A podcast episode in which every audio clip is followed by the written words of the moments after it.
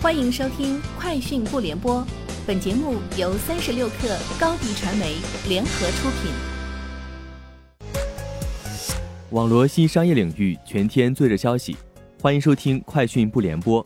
今天是二零二一年五月二十一号。北京地铁昨天开通支付宝刷码乘车功能，据官方介绍，当天有超过十万人领取支付宝乘车码。此外，支付宝刷码坐地铁。享受易通行地铁卡同等优惠，同时可实时查看累计省钱数额。目前，全国已有南京、西安、杭州等超过二百个城市支持支付宝刷码乘车。拼多多昨天百亿补贴开启五二零大促，五二零活动重点覆盖美妆、轻奢、服饰、生活家电及医疗健康服务等产品，部分补贴力度超过百分之六十。拼多多数据显示。五月二十号当天，该平台售出补贴商品超过五百万件，平台总补贴金额已超过一亿元。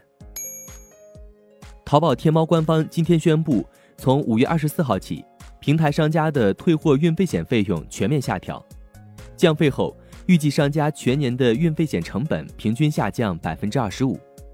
此次调整受益最多的将是中小商家及退货运费险支出较高的商家。今年有二十五万个品牌参与天猫六幺八，是去年的二点五倍。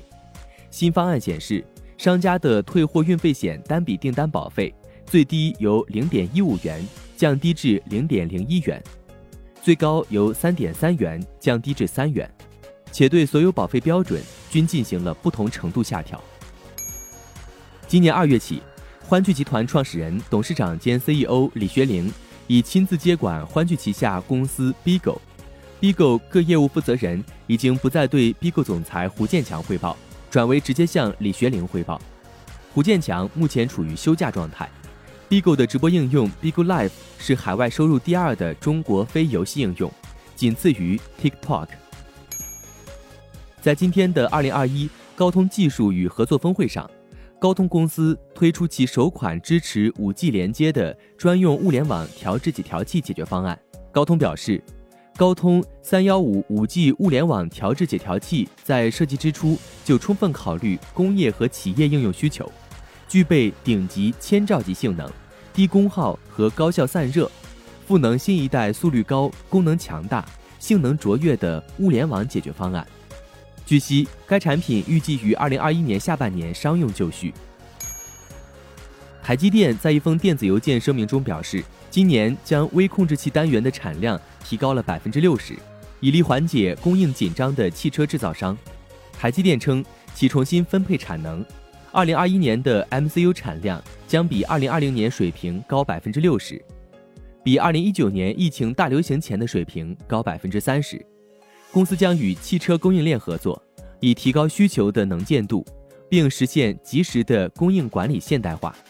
根据 IHS Market 研究，台积电生产全球约百分之七十的 MCU。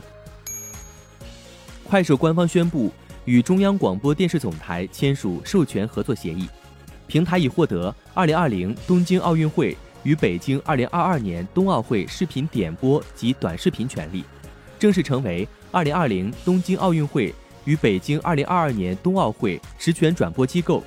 将为用户带来奥运赛事视频内容与多平台互动体验，这意味着快手已成为全球首家获得奥运会转播版权的短视频直播平台。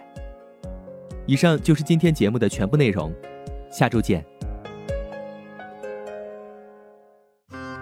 高迪传媒寻求食品电商货源合作，合作请关注微信公众号高迪传媒。